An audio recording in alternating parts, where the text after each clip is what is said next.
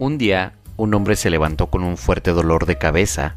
Cuando fue al hospital se dio cuenta que tenía una bala en la cabeza. Gracias a esto descubrieron que su esposa le disparó en la noche mientras dormía. Bienvenidos a Para Podcast en serie. Disfrútenlo. Y si no, chinguen a su... ¿Quieren podcast? Confi, confi, confi. Podcast, confi. podcast, podcast. ¿Qué tal amigos? El día de hoy nos encontramos nuevamente con ustedes en su podcast favorito para podcast en serie. Con, con la región 4 de Adal Ramones, este, como siempre, pues aquí obviamente me acompaña don Eduardo acá el Confi. Eh, en la región 4 de Adal Ramones. Haz lo tuyo, güey, haz lo tuyo. ¿Quieren podcast? Podcast, podcast, podcast. Ay, ay, amiguito, te emocionas. A huevo, güey.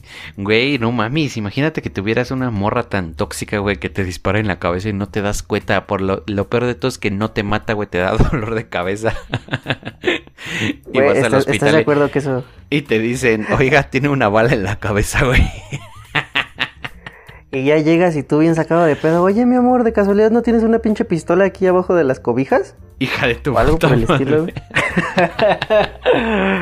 Ay, Dios mío. No mames, güey, qué pendejada. ¿Cómo estás el día de hoy, amigo? ¿Cómo, te va? ¿Cómo, te ha ido en estos días? ¿Qué sucede? ¿Qué, cómo, ¿Cómo te va la vida? Me encuentro bastante bien, amiguito, el día de hoy. El día de hoy me, me he encontrado relajado. Hace, hace un ratito, güey, me encontraba en el trono, güey, haciendo mis necesidades fisiológicas, güey. Fue, fue delicioso, güey. Eh, sí, cagar, cagar es delicioso, güey, cagar. O sea, no por el olor en sí mismo, pero por el acto en sí de liberar y de tirar el Ah, yo abro la ventana, güey. Y tirar la trucha, güey, es, es, es algo muy cool, güey. Con- con liberar a Willy, güey, aventar una piedra, un lodo, güey. No sé, güey. Ay, yo por lo general sue- suelo llenar papeles, güey. Güey, una vez le dije eso a una amiga. Y le dije, me dice, ¿qué estás haciendo? Y le digo, estoy llenando unos papeles. Y me dice, ¿de qué, amix? Y le mando una foto de mí sentado, güey, en, en el baño. Y le digo, de mierda. Oh, Dios mío. No mames, fue genial. Y luego, a la, la gente no conoce a la gordita, güey, a la Javi. Un día Ah, Simón, a la Gaby, ajá. también le dije lo mismo. Le estoy llenando unos papeles y me dije, de mierda. Y yo, sí. Ah, es que esa Gaby es más vato que. Es más vato que nosotros, güey. No mames, güey. Y luego le di, me dice, es que yo también digo eso. Y yo, no mames. Diablo, señorita. Ah, demonios. Este, obviamente la gente que está escuchando no necesita contexto para esto, güey, porque pues es, es el contexto ahí está, güey, está implícito en, en el desmadre. Pero pues sinceramente se pasó de verga, güey. Y luego me manda un sticker que decía, regreso en un minuto, estoy haciendo popó. Ah, ese está bien verga, mamón. Pásamelo a mí, güey. ¿No tienes uno que diga media hora, güey?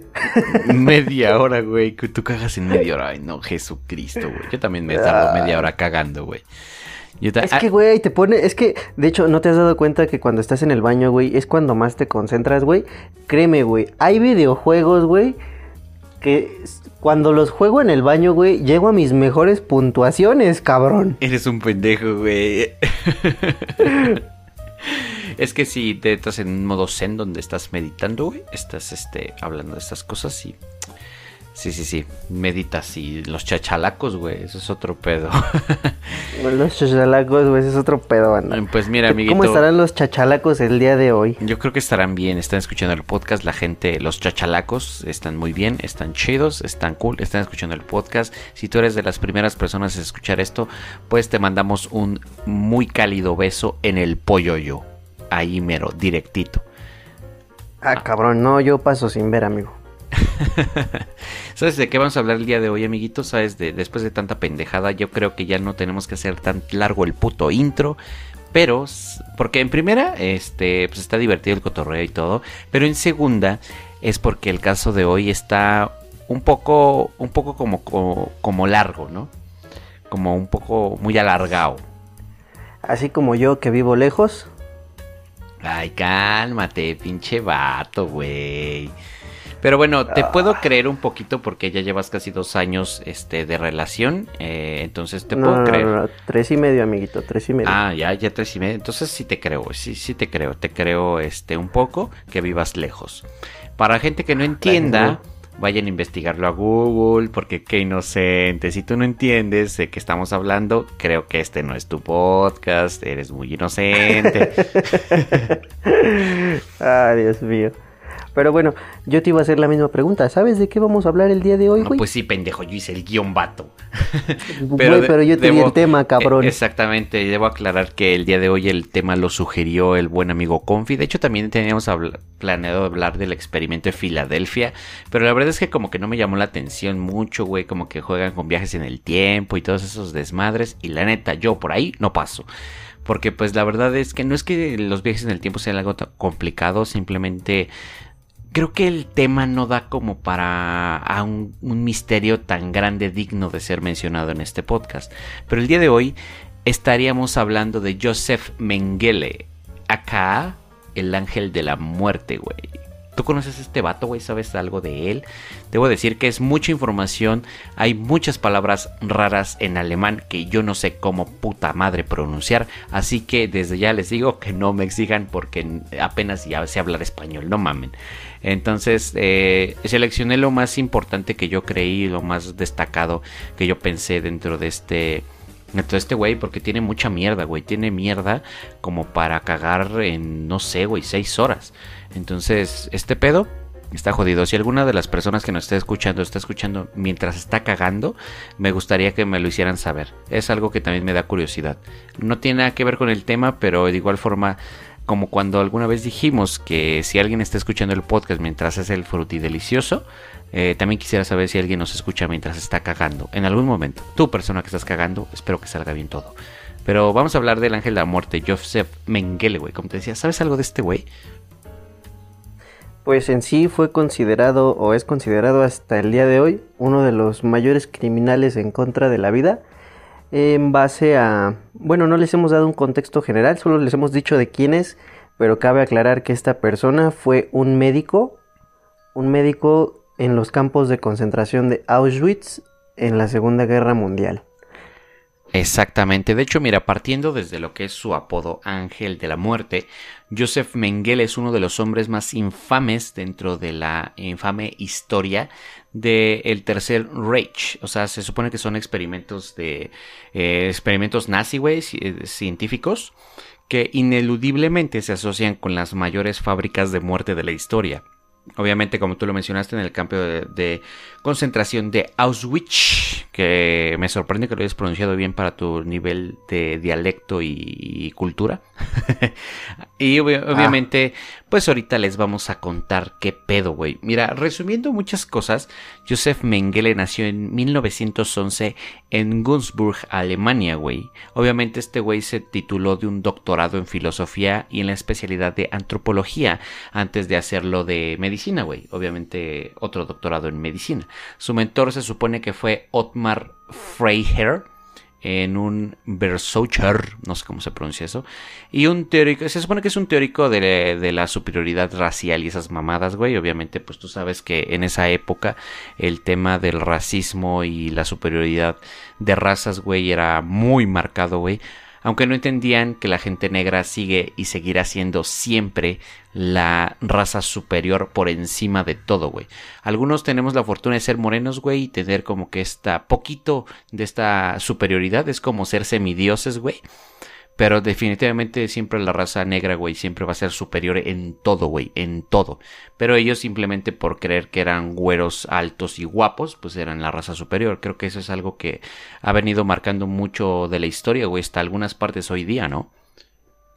Pues él en sí buscaba lo que era la raza aria perfecta y gracias a este a esta maldita obsesión que tenía, prácticamente se dedicó a no solo experimentar con, bueno, en este caso más adelante les explicamos, pero experimentar con familias enteras, güey, en las cuales las torturaba, güey, y él pensaba que haciendo combinaciones inclusive de diferentes partes del cuerpo de estas personas podía llegar a crear la raza aria perfecta ya que él, él sentía que como tal, pues era, ¿cómo decirlo? Él había venido al mundo para crear esto. Sí, no, hecho, estaba una- jugando una- como a Ajá. ser Dios. De hecho, de hecho, prácticamente en lo que es en 1938, güey, este güey recibió un doctorado en medicina genética y fue aceptado en la SS, güey. Obviamente, durante la Segunda Guerra Mundial, Mengele eh, participó como médico de la guerra este, en Waffen SS, en Frente Oriental Europeo, güey, donde este se supone que fue herido, güey, en este lugar. Y por su participación en en la guerra y demás fue concentrado con la eh, perdón, condecorado con la cruz de hierro, güey. Esto, pues, obviamente es algo como muy verguísima. Y ya sabes, ¿no? De esas medallas que dan de guerra. Pues, pues es que en sí él primero, él primero comenzó como un soldado, güey, porque tenía que hacer su servicio. Simplemente eh, mientras, em- mientras desarrollaba su servicio prácticamente en el frente de lo que era la guerra, logró obtener ciertos condecoraciones, como lo era, en este caso lo dices, la estrella de hierro, que era uno de los grados más, bueno, una de las medallas con una condecoración más alta, güey, que solo se le daba a ciertas personas. Sí, así es. O sea, obviamente es como la máxima este condecoración, ¿no? De, de lo que viene siendo pues la guerra, ¿no? Ya sabes que a los héroes, de guerra usualmente les dan medallas y reconocimientos y era como el máximo, güey, era el epítome de las medallas. Pero mira, te voy a decir, antes de empezar con toda la mierda de este muchacho, la vamos a ir desenmarañando de a poquito. Te voy a decir, güey, que este pendejo, güey, llegó al campo de concentración en Auschwitz el 30 de mayo de 1943 y él realizó crímenes, experimentos que obviamente especialmente con niños gemelos, judíos, gitanos y eh, el propio Mengele se ofreció como voluntario para ser un médico en campos de concentración.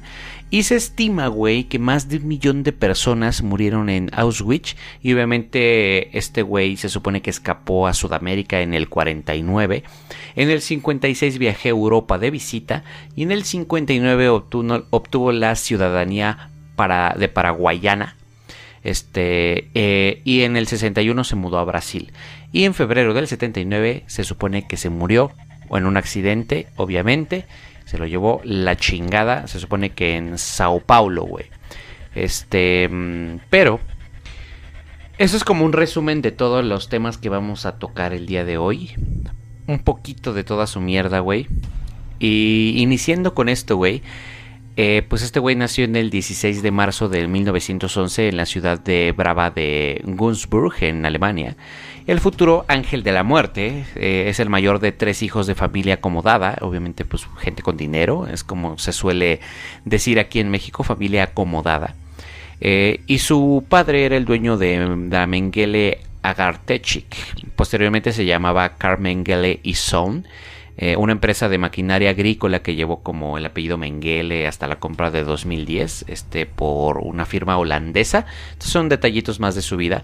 Pero de acuerdo con Jorge Camaraza, un escritor del asesor del centro de Simon, eh, se supone que esta institución es una dedicada a la memoria del holocausto y, a, y acredita por la UNESCO un, un contexto de que Mengele era uno de los este antise, antisemitismo, güey, que ganaba el impulso de, con, de conceptos, conceptos, perdón, de la ciencia y raza, higiene social, herencia, este, o sea, muchas mierdas, ¿no? Política y medicina, obviamente este güey extendiendo más allá de los límites morales, académicos eh, y pues obviamente permitidos por la lógica humana, ¿no? Pero eh, pues obviamente sabemos que este güey estudió antropología, física y medicina. Obviamente este güey es uno de los güeyes más importantes de esta mamada. Que la verdad es que sinceramente yo consideré que esto sí es importante, por supuesto, pero no creo que sea muy relevante mencionar el tema de por qué estudió filosofía, medicina y estas mamadas, porque pues la verdad es que su mierda es de la medicina genética, güey, no no de la filosofía y demás, aunque sí se, seguro tenía una creencia muy torcida de lo que era la raza perfecta. ¿O tú qué opinas? Pues retomando eh, parte de lo que él buscaba, güey, hay muchos experimentos en los que él participó. Ahora sí que no solo se dedicaba como que a crear a la raza aria perfecta, sino que también tenía varios trastornos, güey. De hecho, varios de sus experimentos, él fue como tal, este... ¿Cómo decirlo?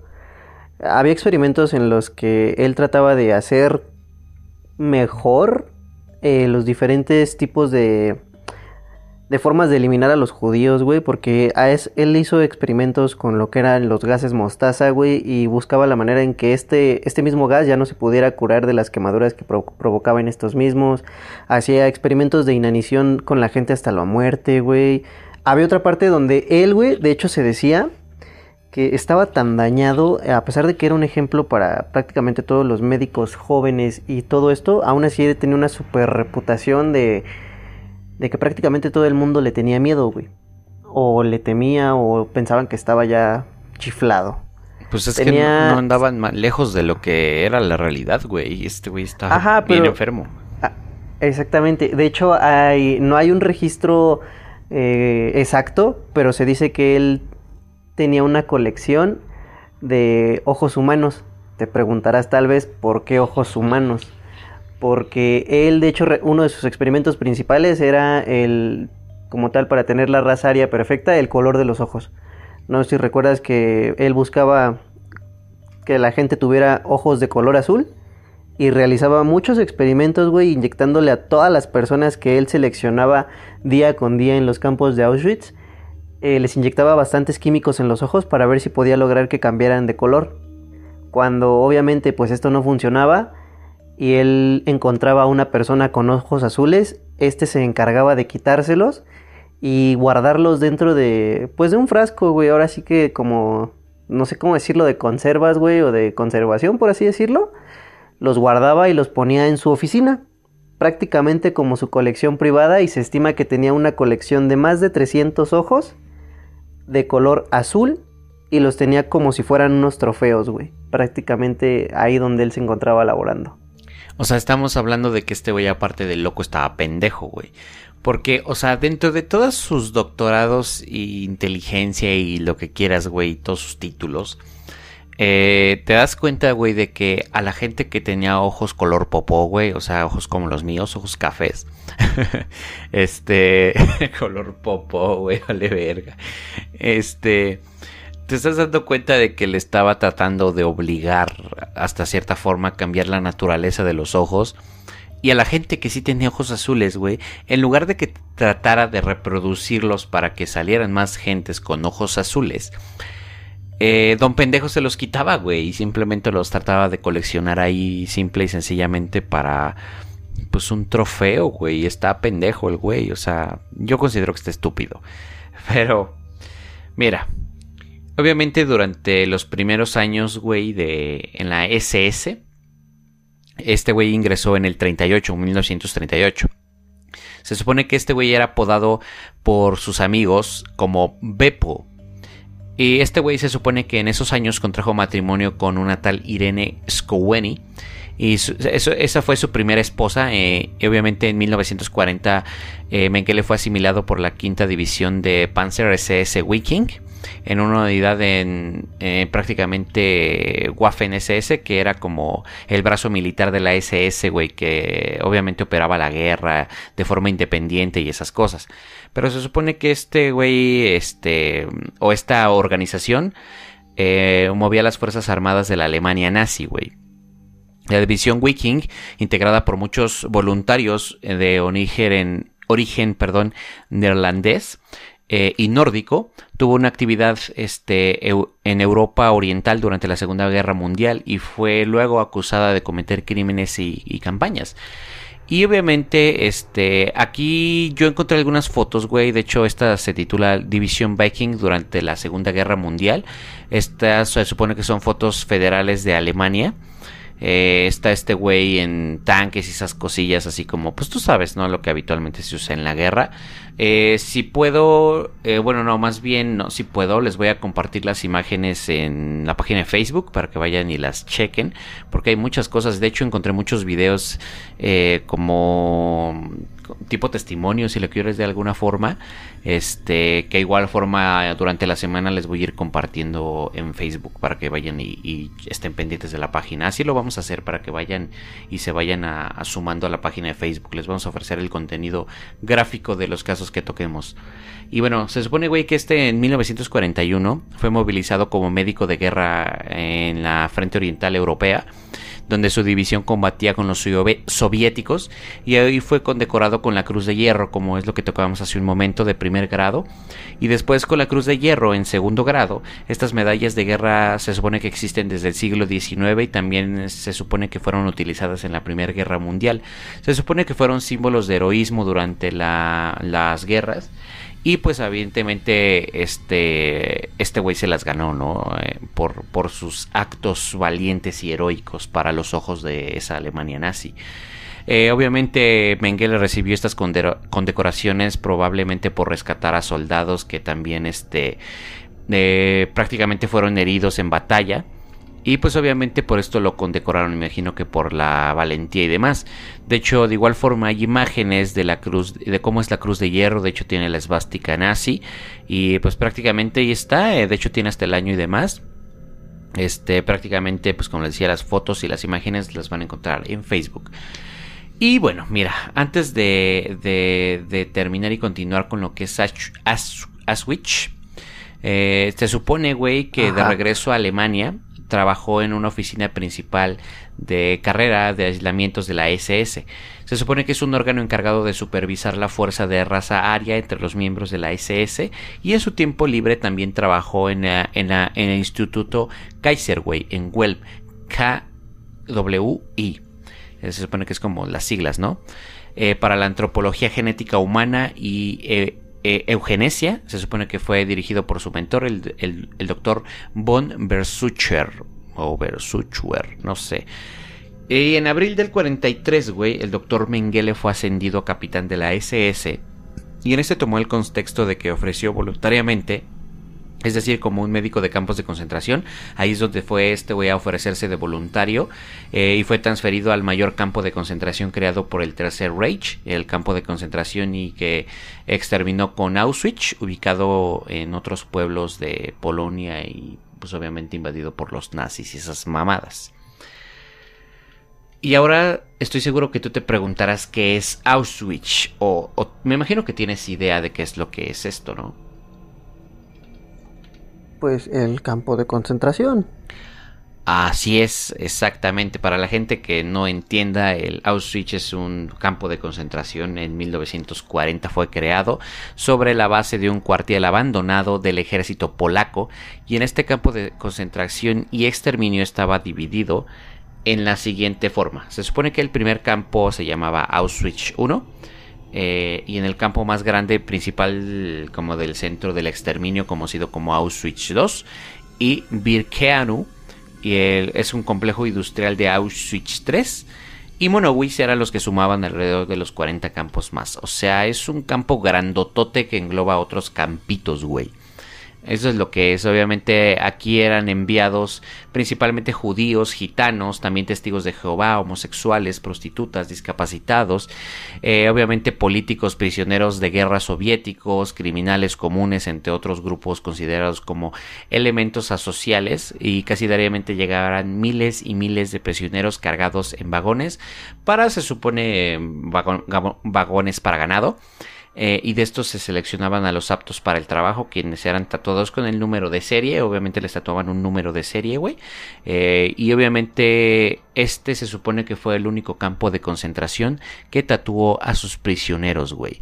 De igual forma aquí hay una imagen donde podemos ver a un chingo de gente prisioneros, gente puta madre, güey, gente que eran considerada como estos tipos asociales, güey estos güeyes que no eran aptos para el trabajo, obviamente ancianos, embarazadas, discapacitados, niños, generalmente se les eh, enviaba directo a las cámaras de gas, güey.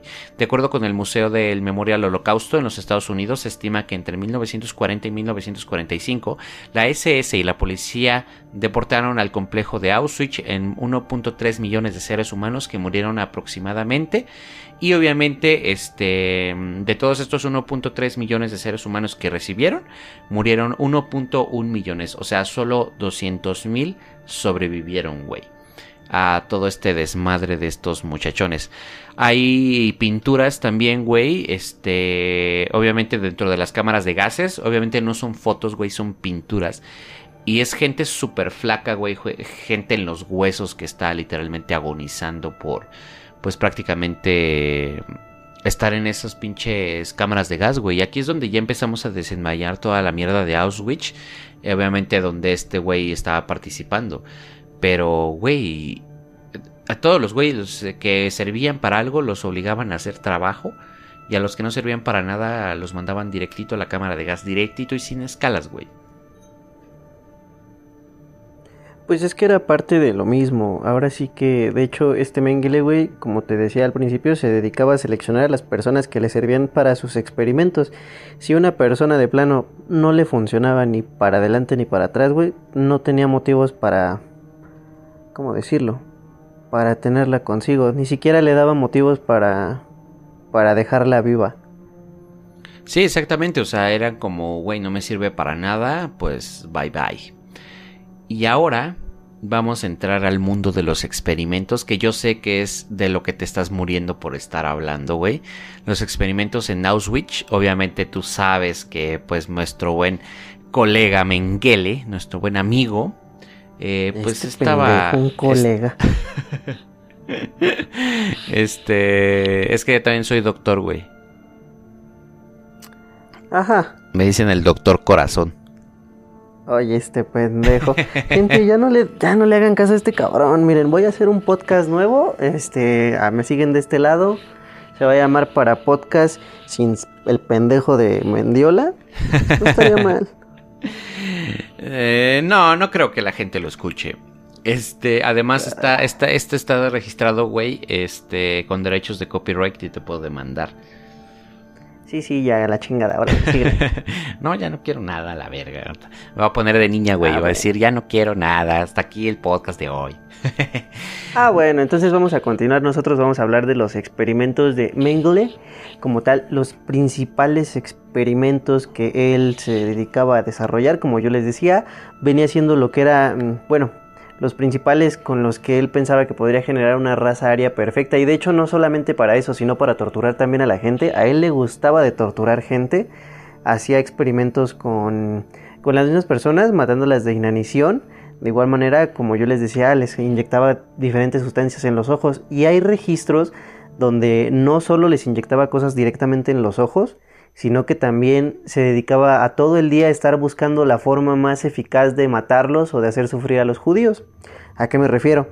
Él prácticamente todavía hay supervivientes que salieron de Auschwitz. Si, si en algún momento llegaran a ver un testimonio de estos en tal vez en YouTube o en alguna en algún museo como lo suelen ser, eh, hay testimonios donde dicen que a las personas les inyectaban lo que era gas mostaza directamente en las venas, les inyectaban ácido en ciertas ocasiones, les inyectaban también tifus, les inyectaban sustancias que muchas veces ellos ni siquiera sabían qué era y prácticamente mientras ellos comenzaban a sufrir, Mengele se sentaba a tomar notas para ver en cuál sufrían más o en cuál ¿Con cuál se morían más en rápido, cuál no? tardaban menos. Exactamente, tú ya no estabas hablando, cabrón, tú ya te habías ido, pinche maricón. Ya regresé, güey, ya te perdoné, no te preocupes. Pero sí, güey, o sea, de A hecho ver. tú sabes que ese güey no es el único doctor que, o único médico que estaba ahí, o doctor, güey. Eh, obviamente este güey a Auschwitz llegó el 30 de mayo del 43, güey. Ahí, ahí fue donde empezó su trayectoria, donde obviamente este güey sería famoso por ser infame. Pero también entre ellos, güey, también había otros médicos iguales de pinches culeros que este cabrón. Eh, pero menos conocidos, obviamente. Este güey es el más culero de todos los culeros, de todos los médicos que estaban ahí, güey. Pero también se dedicaron a experimentar otros doctores eh, con seres humanos. Eh, uno de ellos era el profesor Karl Klauberg, especializado en la esterilización masiva de prisioneros, güey quien bajo sus supuestas pruebas ginecológicas introducía sustancias químicas en sus genitales de las víctimas, güey.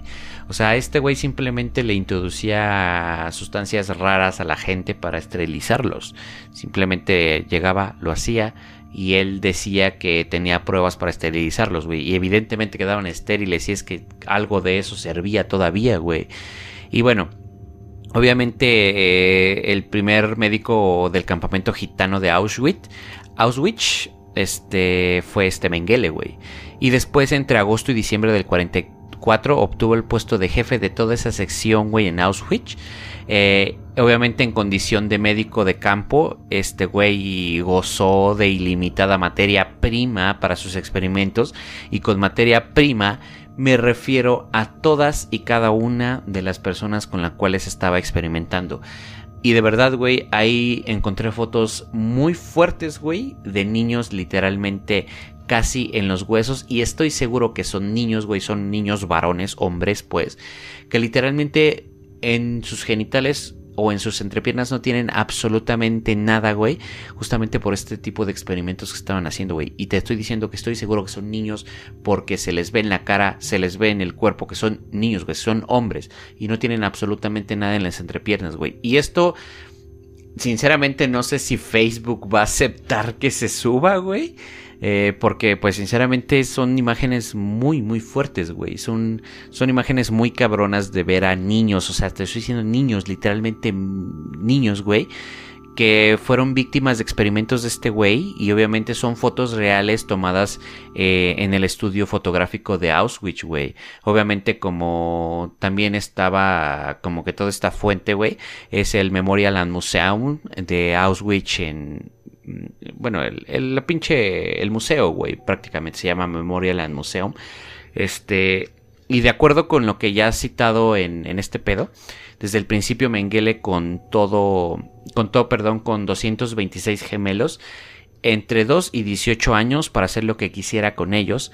Y obviamente eh, se supone, y cito, cito a Camarasa, es, este, dice, según todos los indicios de Auschwitz, fueron seleccionados unos 3.000 niños para pruebas genéticas y eso es solamente cerca de 200 estaban vivos cuando en el campo fue liberado el ejército soviético el 27 de enero del 45, güey. Y según un escritor filósofo, güey, eh, argentino-israelí, eh, se supone que se llama Gustavo Daniel, es un profesor universitario de, de no sé de dónde es, ORT dice Uruguay, eh, imagino que es en una universidad o algo así como dice Universidad URT, este, dice y cito, Mengele experimentó en Auschwitz con cerca de 1500 pares de mellizos en los que no sobrevivió ni el 10%. Este autor señala que entre sus experimentos estuvo, estuvo literalmente coser a los mellizos para que se desarrollaran como siameses y inyección de productos químicos en los ojos para ver si se podían cambiar de color, es lo que tú estabas mencionando hace un momento. Pero literalmente cosía a los, a los mellizos, güey, para ver si se podían hacer siameses. O sea, este güey... Eh, no sé qué tenía en la cabeza, güey. Que no sé si eso pudiera lograrse hacer en algún momento, güey. De que la piel logre fusionarse con la otra piel de otra persona, güey. Para lograr hacer un solo ser humano en dos, güey. O sea, eso sí estará muy cabrón, ¿no? Pues yo digo que no se puede, güey. O sea, en primera tendrías que hacer una cirugía muy, muy cabrona, güey. Si tan solo para cuando se paran, lo, la, bueno, en este caso a los mellizos, güey, que suelen salir eh, unidos o pegados, por así decirlo. Tan solo cuando llegan a, a quererlo separar, güey, es un super pedísimo. ¿Por qué? Porque es algo que hasta el día de hoy todavía les sigue costando trabajo a la gente, güey. De hecho, de hecho, güey, esa es una cirugía muy cabrona, güey. Yo de verdad admiro a mucho a los cirujanos porque tienen una, una habilidad, güey. O sea, tú y yo, güey, arreglamos computadoras, güey. Tú y yo, tú y yo somos doctores de computadoras. Y es tan sencillo como quitar tornillos y conectar piezas que uno lo hace ver fácil, ¿no? Que a lo mejor también tiene su cierto grado de dificultad y demás.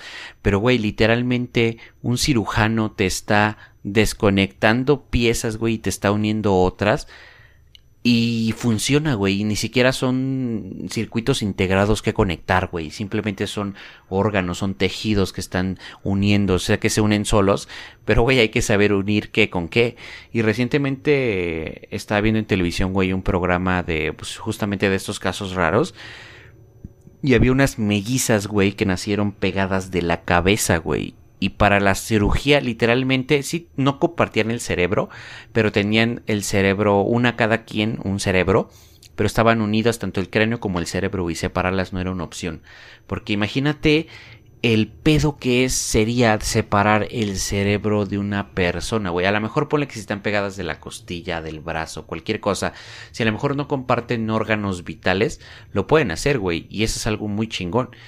Pero del cerebro, güey. O sea, ya nuestra tecnología hoy día no llega a tal grado de poder operar un cerebro para separar un cerebro de otro, güey. Eso es un pedísimo. Yo sinceramente admiro mucho a los cirujanos por todo eso que hacen, güey. O sea, si tiene oportunidad de ver cualquier programa de cirujanos, eh, incluso hasta el programa este, güey, famosísimo, güey, que, es, que se llama Sala de Emergencias, güey, te encuentras con cada caso y la gente y los doctores tienen el estómago para hacer eso. Yo siempre he dicho que yo bien podría a lo mejor sí ver a un humano abierto, güey, viendo los órganos ahí literalmente. O a lo mejor inclusive podría ser capaz de llegar a yo, este, pues a lo mejor acuchillar a una persona. Que de hecho, en este caso, una vez. es cuando corroboramos que el pinche enfermo es otro. Una, una, vez sí lo hice, güey, con un güey que me trató de asaltar. Se llevó su navaja puesta en el hombro, pero esa es otra historia. Pero yo digo, güey, que yo no tendría el estómago o para poder operar a una persona, güey. O sea, hay que ser muy cabrón y muy chingón en la vida como, como para poder operar y sin que se te muera una persona, güey. Eso es a lo que quería llegar. Ah, ok. Pero mira, hablando de, de nuestro buen, este, nuestro buen amigo. Joseph Mengele. De, esto, de nuestro buen Joseph Mengele. Tiene un apellido raro, de hecho. Pero mira, se supone que Kevin Pregner, un autor y editor neerlandés especializado en la Segunda Guerra Mundial y el Holocausto, se supone que eh, también es colaborador de no sé qué otras pendejadas más. Eh, se supone que dice que en la Segunda Guerra Mundial Mengele envió a 507 gitanos varones y 528 mujeres a las cámaras de gas porque sospechaba que habían contraído tifoidea y porque esa atrocidad fue concentrado con la cruz al, mérito debido a, su contribución a la lucha contra las epidemias. Al respecto, Mengele, manifestó en una carta de su esposa que, a pesar de que no esté eh, uno honor raro e incluso a pesar de que ya no poseo condecoraciones superiores, me, con, me, conmovió el reconocimiento de mi trabajo y de mi devoción. Mi trabajo a veces amenaza a mi propia salud e incluso mi vida. Es por eso que estaba muy agradecido. O sea, lo premiaron, güey, con la cruz al mérito este por la contribución a la lucha contra las epidemias, porque según él creía que 507 hombres y 528 mujeres tenían pinche tifoidea, güey. Y los mandó directo a la cámara de gas. Nada más por eso, güey. Porque él pensaba que tenían tifoidea, güey. De hecho, ese fue parte de uno de sus últimos servicios en el campo de Auschwitz. Antes de que perdieran como tal la guerra.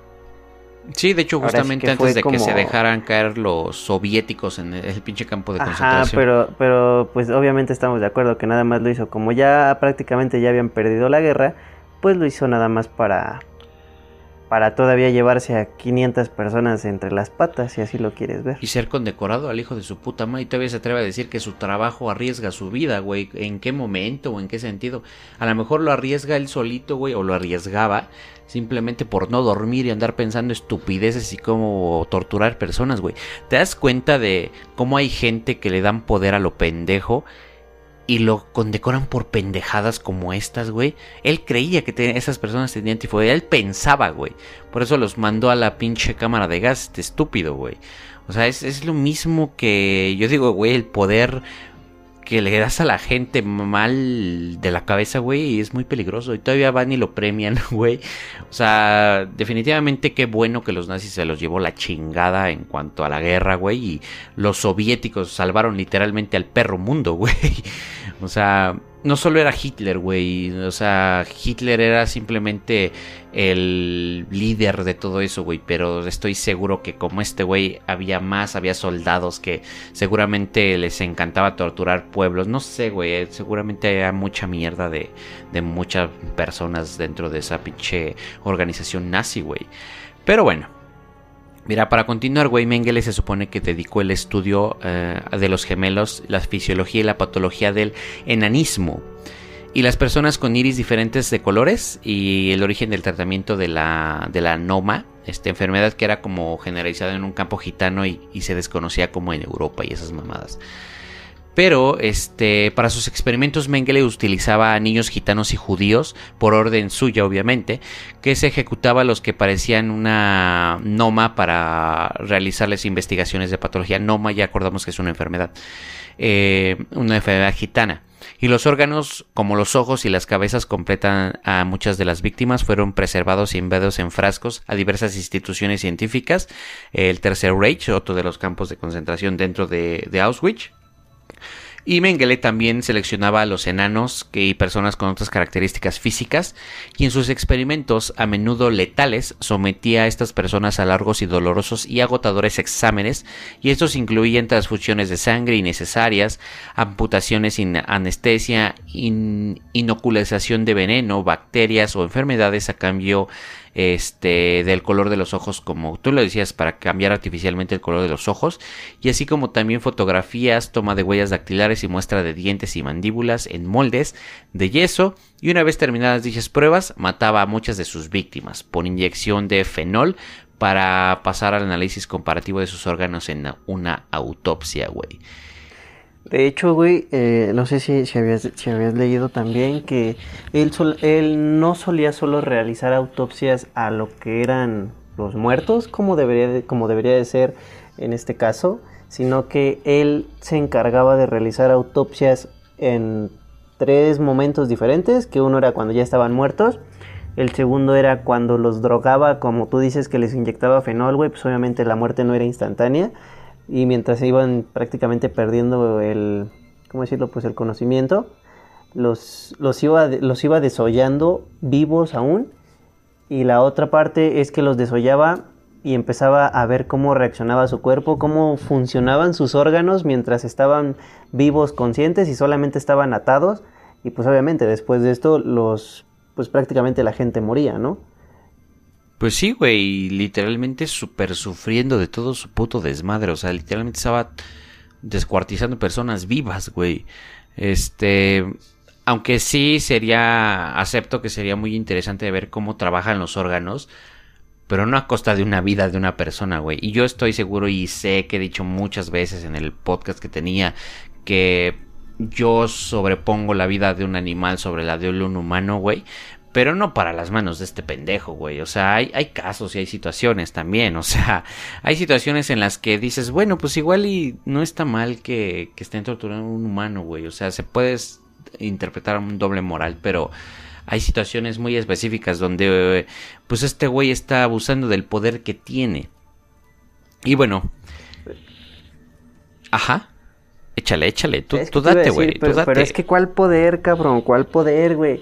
Güey, el poder que le daba. pues sí, güey, pero hasta sus superiores hay, hay este, ¿cómo se llama? Después de que todo esto se desclasificó, güey, decían que ellos ya no podían ponerle un alto porque ese mismo güey tenía este. Bueno, no encontraban la forma en cómo ponerle un alto, güey. O sea, ya ellos ya ni siquiera lo a pesar de que lo consideraban todavía un gran médico o un gran científico que les dio supuestamente un gran avance en cuanto a el desenmarañar, los misterios de la vida y la creación de una raza aria perfecta, güey, eh, hay, hay desclasificaciones donde ya decían que ellos ya no sabían qué hacer con él, güey, porque ya no sabían qué hacer literalmente con ese cabrón. Inclusive, eh, no solamente cuando seleccionaba a las personas para los experimentos, güey, ya sabían que ya habían valido verga, sino que días antes, güey, también él y otro compañero de trabajo, si así lo quieres ver, se encargaban de seleccionar lo que eran, pues, a las chicas más bonitas, güey, que llegaban a los campos de concentración. Y de estas, güey, pues las entretenían toda la noche. Obviamente, pues si no entienden, ya sabrán, vayan a buscarlo a Google, cómo entretener a una mujer en la noche. Pero bueno, el chiste es que después de que las entretenían, güey, en la mañana siguiente al amanecer, güey, pues prácticamente ya no les servían de nada y simplemente lo que hacía era ponerles un tiro en la cabeza enfrente de cualquier persona que estuviera ahí con ellos, güey. Y de hecho, pues como tal, así también se deshacía de estas personas, güey prácticamente en la noche disfrutaba de ellas y en la mañana siguiente, pues como los consideraba inferiores, simplemente les pegaba un tiro en la cabeza a media explanada con su pistola, güey, con su revólver. Yo, yo digo y aquí que en este caso, güey, el güey tenía una cosa muy pequeñita, güey. Y simplemente para que no corrieran los rumores, güey, por eso mataba a las, a las mujeres con las que él estaba, güey. Porque, o sea, este güey o es pendejo, güey, o, o, o es pendejo, güey. Es que no hay manera de que seas así. O sea, simple y sencillamente, tan sencillo como vas, este, disfrutas de una noche, güey. Que, ojo, aclaro, gente que está escuchando, tiene que ser consensuado, no es a huevo, no mamen. Este, no, no es escuchado, este güey no sabía como del placer de repetir. Entonces yo siento que a lo mejor ahí tenía un pequeño problema psicológico, güey, y por eso las mataba, para que no se corriera el rumor de, de pues de que el güey nomás no, no podía ser un gran médico, pero no valía verga para ese pedo, güey, para el frutifantástico, o sea, yo siento que era eso, güey, o sea, sí estaba loco, pero yo siento que un, un secreto muy grande eh, al mismo tiempo muy pequeño guardaba, güey. O sea, el secreto más grande es de su cosa pequeña. A eso me refiero. Ah, bueno.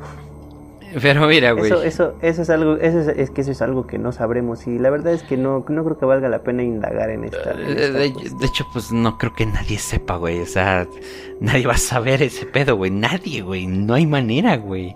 Ni viajando en el tiempo, güey. Capaz de que te agarre y te, te mete en una cámara de gas o te hace esclavo, güey.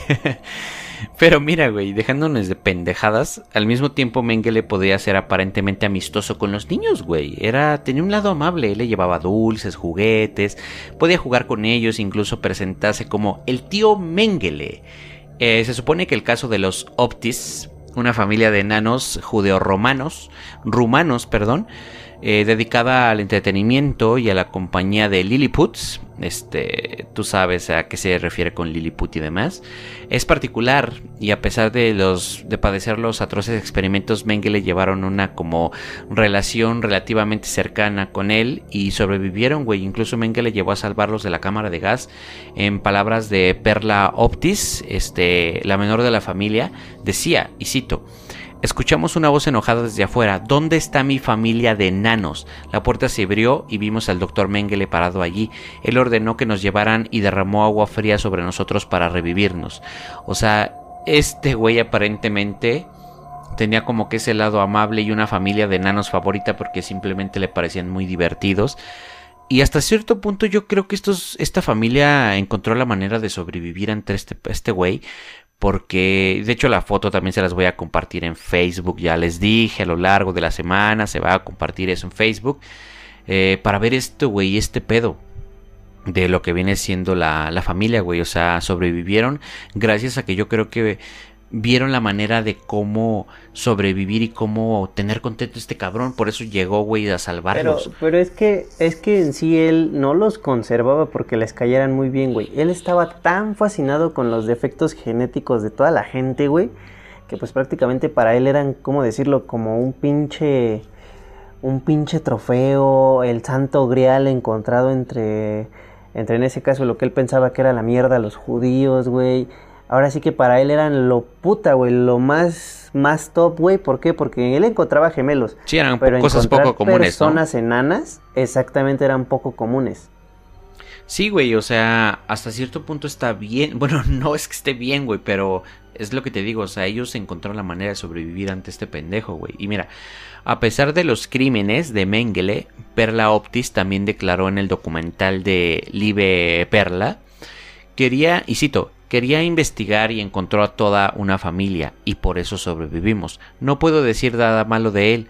Cuando leí en el periódico que había muerto, lloré. Te estoy diciendo la verdad. Mengele hizo una película en que estábamos completamente desnudos y siempre decía detrás de siete montañas tengo siete enanos. Eh, otro testimonio de Miklos, no voy a intentar ni siquiera su apellido, se supone que es un médico húngaro judío forzado a servir a Mengele como ayudante, quien narró lo siguiente, cito, este mismo médico criminal pasó largas horas a mi lado, ya sea en su microscopio, sus hornos desinfectantes y sus tubos de ensayo o de pie con igual paciencia cercana a la mesa de disección, su bata llena de sangre y sus manos ensangrentadas, examinando y experimentando como si estuviera poseído. Eh, obviamente estas son cosas que este güey hacía y directamente declararon algunas personas que si podríamos llegar a considerar que podría tener un lado amable, si lo quieres ver de alguna forma. No sé ni siquiera cómo mencionarlo, güey, porque aparentemente trataba bien a algunas personas, pero como tú lo decías, muy probablemente sea por eso, porque era estaba fascinado con las las deformidades. A lo, mejor no amable, güey, sino dócil, ¿no? No sé cómo decirlo. También, ya sea por, por deformidades de alguna persona, por características muy, eh, muy especiales como las personas este, enanas, güey. Este, prácticamente por eso, güey. No podremos a lo mejor dilucidar o saber por qué, pero pues simplemente, güey, y la familia de enanitos lo querían mucho, güey. Y hasta la morra esta que estaba declarando chilló cuando se murió, güey. O sea, lo querían mucho al vato, güey. Pues es que ya no es, es que, es que ahí, ahí entra lo que vendría siendo, no sé si tú, topas el, el, síndrome de Estocolmo, güey, que es cuando te enamoras de tu propio captor, güey, o de tu propio secuestrador en este caso, güey. Para mí que eso fue lo que le pasó a esta familia, güey. Al final del día terminaron con el pinche síndrome de Estocolmo, güey, de que ya no sabían qué verga hacer, güey, y pues prácticamente se los cargó la chingada mentalmente, güey. O sea, esas personas ya no quedaron bien, güey. Al final de cuentas, ese güey logró su cometido que fue, pues, chingar gente, güey, al final del día. Sí, güey, la realidad es que sí. Y a ver, espérate antes. Si había escuchado del síndrome de Estocolmo, escuché el término, no sabía de qué se trataba, pero me estás diciendo que la Bella y la Bestia es porque Bella sufrió de síndrome de Estocolmo, güey. ¿Es lo que me estás diciendo? Ándale. Exactamente, Podría, podríamos decir que es un claro ejemplo de lo que es el, síndrome, el síndrome de Estocolmo, güey, que es esto cuando te enamoras de tu captor, güey. Y pues sí, prácticamente es esto. De hecho, hay muchas cosas también de las películas de Disney, güey, que algún día tal vez toquemos ese tema, güey, sí, de las tienen... conspirativas, güey. Sí, se supone que tienen cuentos muy oscuros y la chingada, ¿no? Ajá, una realidad oscura detrás de los cuentos. Ajá, exactamente. Pero es este pues esto, de hecho, eh, como tal, la definición de síndrome de Estocolmo es la siguiente, que es un trastorno psicológico temporal que aparece en la persona que ha sido secuestrada y consiste en, mostrarse comprensivo y benevolente con la conducta de los secuestradores e identificarse con las ideas del mismo, ya sea durante el secuestro o después de ser liberado. ¿Qué quiere decir en, en palabras más barrio, más normales, güey? que prácticamente cuando ya te secuestraron y ya te hiciste a la idea de que estás secuestrado, güey, tu cabeza empieza a llenarse de mierda y tú estás de acuerdo con, ah, me secuestraron, pues está chido, estoy bien, estoy más seguro con ellos. Y aún así, ya cuando te liberan, güey, pues esta misma persona se siente insegura, güey, se siente sola, güey, se siente abandonada. ¿Por qué? Y es por eso que deciden quedarse con sus captores. Prácticamente sería como que el resumen del síndrome de Estocolmo. Yo, yo creo que si en algún momento fuera secuestrado, que, ojalá que no, que para empezar, pues no es como que yo sea tan importante como para que alguien se anime a secuestrarme, güey. Es como, ¿para qué, güey? O sea, ¿qué, qué, qué, vas a tratar de buscar o obtener, güey? Yo mismo le he dicho a mi familia, si en algún momento yo tengo una enfermedad ya terminal, de que me esté llevando la chingada, o ven que voy a generar muchos pedos para la familia, mátenme a la verga ya, que pinche inyección a la chingada y se evitan muchos pedos. Yo, yo, yo siento que si en algún momento llegara a ser secuestrado, güey, yo, yo siento que me haría compa de los güeyes que están secuestrando, güey. Es como de, güey, no te van a dar el varo que quieres, güey. Mátame o vamos a jugar ajedrez o un, Free Fire, algo, güey. un Free Fire, güey, que son esas mamadas. Pero mira, ya estamos llegando al punto final de lo que viene siendo esto, porque te digo que hay un chingo de información, güey, y tú mismo me enseñaste un video de una hora, güey, donde relataba a pie de lectura, güey, una hora continua de pura información de este cabrón, güey. Te digo, insisto, yo simplemente rescaté lo más eh, puntual, lo más este, que yo creí relevante. Ahora te voy a hablar de lo que es su escape y evasión de lo que viene siendo la justicia, güey. La, sí, la, mano de los jueces, güey. Se supone que este güey huyó de Auschwitz en el 45, el 17 de enero. Estos son 10 días antes de que llegaran los soviéticos a liberar el campo, güey. De acuerdo con la enciclopedia del Holocausto, pasó las siguientes semanas en el campo de concentración de Gross-Rosen en Polonia hasta su evacuación. Luego se dirigió al oeste disfrazado de un simple oficial, donde fue capturado por las tropas norteamericanas que tuvieron eh, que lo tuvieron bajo custodia antes de liberarlo, sin saber que ya figuraba en una lista de criminales de guerra. Ah, ah, ah, ah, ah, ah. Pero, pero cabe aclarar, güey, que no, no iba disfrazado, no iba disfrazado de oficial. Él iba disfrazado de un soldado, güey. Hay, hay este, ¿cómo se dice? Hay un testimonio, supuestamente, de un relato que dice lo siguiente, que dice que él, cuando se enteró de que, bueno, que ya se los había cargado la verga, decidió enterrar su, bueno, su, en este caso, su uniforme de doctor, de enfermero, del puto rango que tuviera en ese entonces, decidió enterrarlo, güey, y rápidamente fue a lo que eran, este, pues las barracas de los soldados, güey, dentro de los campos de concentración y tomó uno de estos, de estos uniformes de estos mismos. ¿Esto para qué? Para que cuando tú dices que como, para que cuando lo capturaran, pues hiciera pasar simplemente por un soldado. Y hay un dato curioso del por qué él logró escapar y logró, este, ¿cómo decirlo? Terminó libre sin que, sin, sin ninguna repercusión a lo largo de la historia, si lo quieres ver desde este punto esto tiene que ver con un tatuaje. Sí, del, grupo sanguíneo, güey. De hecho, también hay un videito que también les voy a dejar ahí en, Facebook. Eh, un videito sobre lo del tatuaje del grupo sanguíneo. Es, eso es justamente lo que seguía, güey. Síguele, síguele, güey, síguele.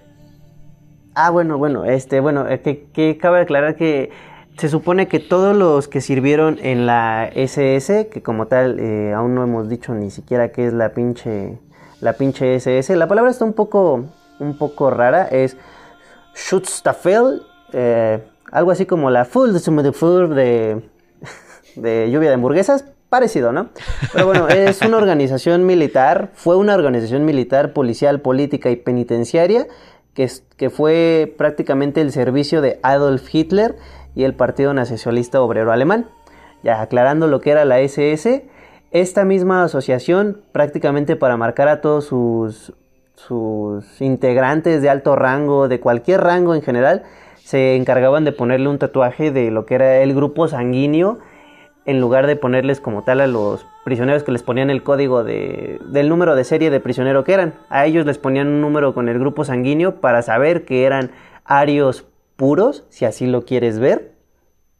Y bueno, gracias a este tatuaje que él no existe, en este sí no existe ningún registro de por qué este, el Joseph Mengele no lo tenía, ya que prácticamente es la única persona que se conoce que no tenía este tatuaje. Este tatuaje obviamente pues como lo es en la actualidad, cuando uno ve a una persona con un tatuaje y lo llega a ver después, pues lo identifica rápidamente. A pesar de esto, como él iba disfrazado de soldado y los, los mismos, eh, ¿cómo decirlo? Los mismos capturadores eh, norteamericanos se dedicaron a investigar a detalle, pues tuvo que ver bastante porque él obviamente su, apariencia era otra y otro factor que lo ayudó bastante fue que en base a que el gobierno norteamericano ordenó no tener prisioneros porque iba obviamente en contra de, pues otra vez era un crimen contra la humanidad si así lo quisieran ver, no, aparte hay que alimentar a los prisioneros y es un pérdida de recursos, güey. Es, eh, exactamente, exactamente. Pero principalmente fue como que no querían repetir lo mismo teniendo prisioneros a todos los pinches soldados, güey. Porque pues obviamente estamos de acuerdo que no eran como 100 soldados, sino que eran también miles y cientos de miles de soldados los cuales capturaron. En este caso, a todos estos soldados llegó la orden, por así decirlo, de lo que fue el, el mando superior estadounidense y de igual manera lo que era pues parte de las Naciones Unidas que no podía haber prisioneros ya, que a chingar a su madre. Y él se coló entre toda la multitud de prisioneros, güey, se coló entre todos los soldados que fueron liberados. Y fue de ahí cuando decidió, eh, bueno, pues escapar, ya no simplemente andar en oculto, sino que decidió escapar, güey. Y como tú lo mencionabas, eh, al principio él viajó a lo que era Paraguay. Y ahí fue donde comenzó su, su vida, su nueva vida, con el temor de que, bueno, siempre estaba al pendiente de, de los mismos generales que capturaban adicionalmente en, eh, que seguían capturando. Prácticamente era una cacería de brujas en Alemania, buscando generales, buscando responsables y buscando todo eso y buscando aquello, para ver a quién iban a juzgar y a quién le iban a hacer cargo todos estos crímenes. Al pinche doctor que se lo lleve la verga. Sí, güey, o sea, él tuvo la pura suerte de no tener ese puto tatuaje, por ende no lo reconocieron como un güey integrante de este desmadre. Y pues prácticamente por eso se salvó, güey, simplemente por no tener tatuaje. Así sencillo, güey. Y de hecho, prácticamente después de todo este desmadre, güey, en el 45 y la primavera del 49, eh, este güey trabajó como agricultor cerca de Rosenheim, en Baviera el sur de Alemania. Se supone que aquel año eh, estaba ayudando por su familia y obviamente también estaba siendo ayudado por la Odessa, güey. Se supone que es una organización que ayudaba a escapar a los miembros de la SS, güey. Y este güey logró escapar de Europa a través de Genova eh, con pasaporte italiano, güey. Y prácticamente te acuerdas que te dije que estuvo en varios lugares de aquí de Latinoamérica. Pues primero estuvo en Buenos Aires en el 49, en junio. Ahí se frecuentó con otros nazis buscando la justicia, como Adolf Eichmann y con un este, este güey es con el que solía reunirse. Y en el bar porteño del ABC en la calle Lavalle, eh, al 400, en 1956, este, este pendejo viajó de regreso a Europa, donde visitó su pueblo y estuvo de vacaciones en Suiza. Eh, y prácticamente, pues anduvo como, como si nada hubiera pasado, güey. Y obviamente en aquel año Marta y Carl, se supone que son dos personas que aparentemente son familia o gente que vivieron con Mengele, viajaron a Argentina. Y el 58 Mengele eh, se casó por segunda vez con Marta en Uruguay. Y se supone que pues no duraron muchos años entre esos dos, güey. Y al año siguiente, sabiéndose de busca de la justicia, obtuvo la ciudadanía de Paraguay y eh, ahí se. Ahora sí que se conoció como José Mengele, güey. Y en el 60, güey, 1960, Eichmann fue secuestrado por el Mossad. Es un servicio de, de inteligencia israelí, güey, el Mossad. Y llevando al juicio a Israel, la captura de Eichmann fue ejecutado en el 62, sumada a la orden y captura y la extradición socialista por el gobierno de Alemania Occidental. Y se supone que alternaron a Mengele. Ajá. Eichmann cabe aclarar, bueno, para los que ah, no tal vez no conozcan esto, Eichmann cabe aclarar que era el superior de Mengele en ese entonces en lo que era la SS. Por eso cuando los agentes del Mossad, como tú dices, lo capturaron en Buenos Aires, quisieron hacer lo mismo con Mengele, pero según los testimonios, él se escapó varias horas después de que se enteró de la captura de Eichmann y prácticamente, eh, pues como todo el mundo ya lo conocía en ese, en ese entonces en lo que era eh, Buenos Aires. Prácticamente él no le quedó de otra más que huir a lo que fue Sao Paulo, Brasil. Y prácticamente ahí fue donde estuvo pasando los últimos años, si así lo quieres ver, en los cuales él solamente vivía con el temor y el miedo porque no se encontraba ya tranquilo. Eh, se encontraba siempre con que en algún momento iban a dar con él o de igual manera en algún momento pues iba a terminar siendo asesinado por la misma por la misma agente del Mossad. Sí, güey, de hecho el, pendejo se murió de un accidente de cerebrovascular, güey, y nada más. Eso es de lo único que se murió sin pagar ni rendirle cuentas de todo su puto desmadre a nada, güey. A nada, güey. A nadie, güey. Ese, este güey murió a los 34 años, justamente como dijiste, en Sao Paulo.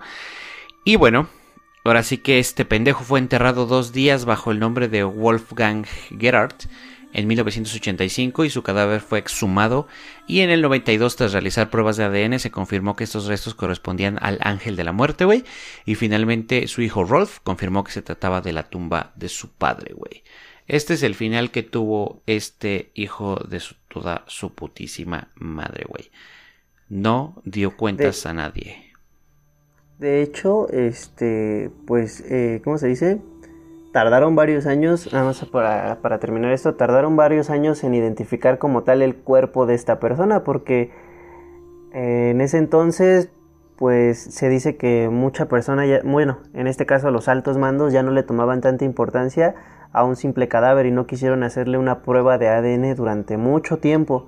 Fue hasta varios años después de que decidieron este, exhumar, creo que cierta parte o algo por el estilo de esta persona, decidieron exhumarlo y realizarle una prueba de, ADN y fue cuando por fin pudieron confirmar que, bueno, esta persona falleció y era Joseph Mengele.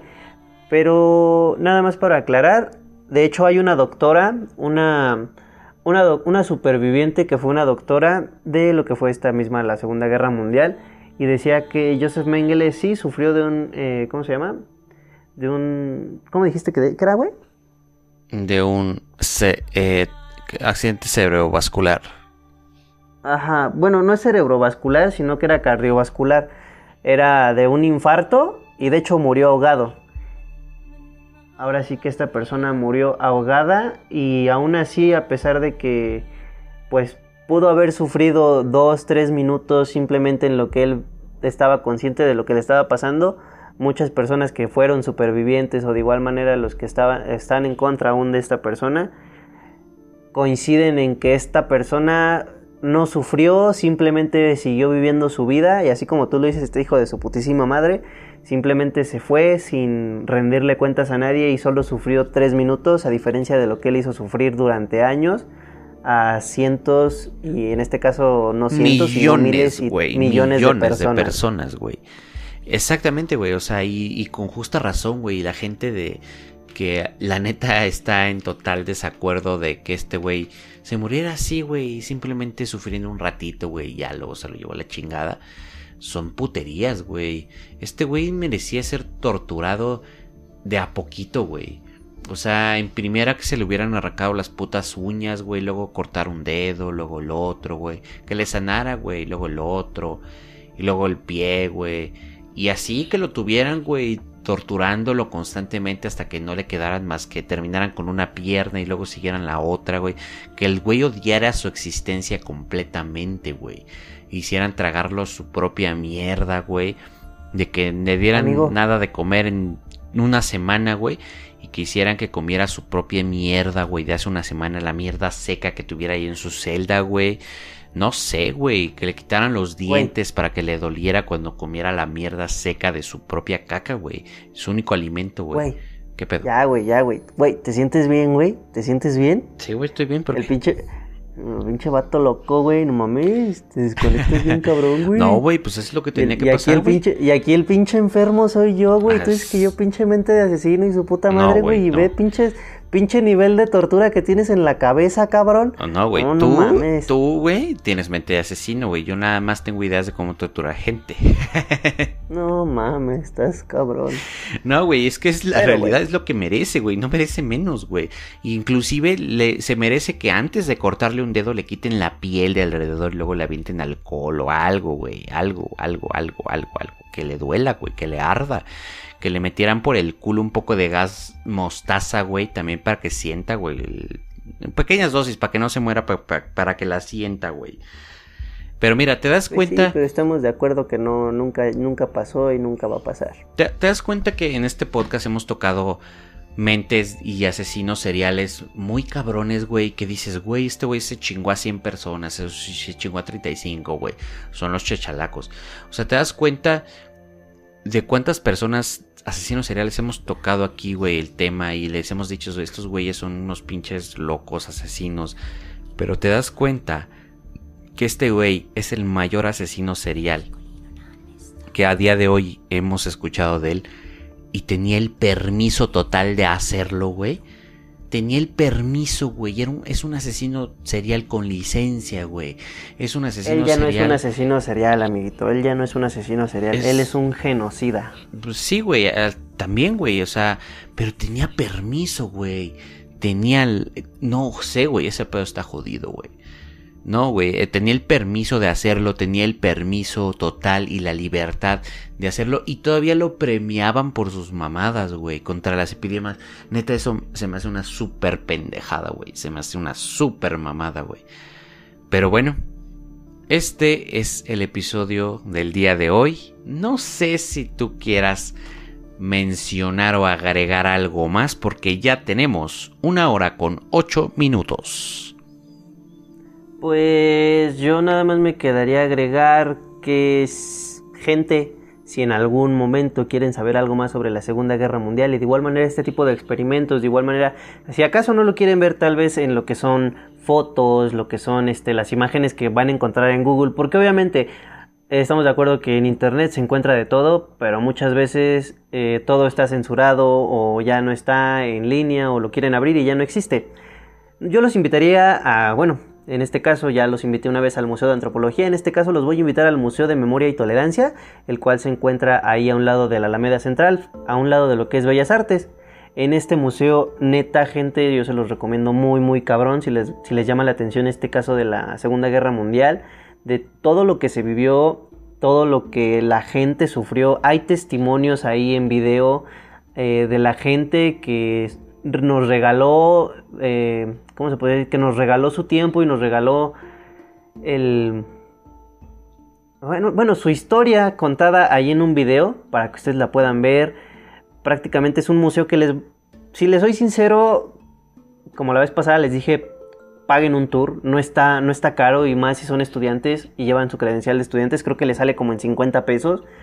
Pero neta, ese museo te lo puedes aventar en 4 horas y esas cuatro horas te quedas así de verga, güey. Todo esto pasó y todo esto sigue pasando actualmente porque no solo tratan el genocidio de la Segunda Guerra Mundial, sino todos los genocidios a lo largo de la historia. Y es está muy muy verga, no lo vean con el lado de morbo, sino véanlo con el lado de la historia y como dice, como tiene el nombre, Museo Memoria y Tolerancia. Prácticamente hay que tolerar a las demás personas, amiguitos. Sí, güey, de hecho, o sea, 50 varos hoy en día, güey, cualquier pendejo se lo gasta en dos chelas, güey, una chela, unos cigarros, güey. Cosas que destruyen tu vida, güey. O sea, no estoy diciendo que yo no beba o que yo no fume, güey. Yo soy el pendejo que está en la peda, güey, que parece locomotora, güey. Estoy fumando como puto loco, güey. Eh, yo también gusto de beber y demás, güey. Pero si puedes invertir un poco y sumar un poquito a tu cultura, güey. Creo que una buena experiencia de hacerlo es en un museo. Como si les dije, güey, paguen un tour para conocer la historia de algún lado.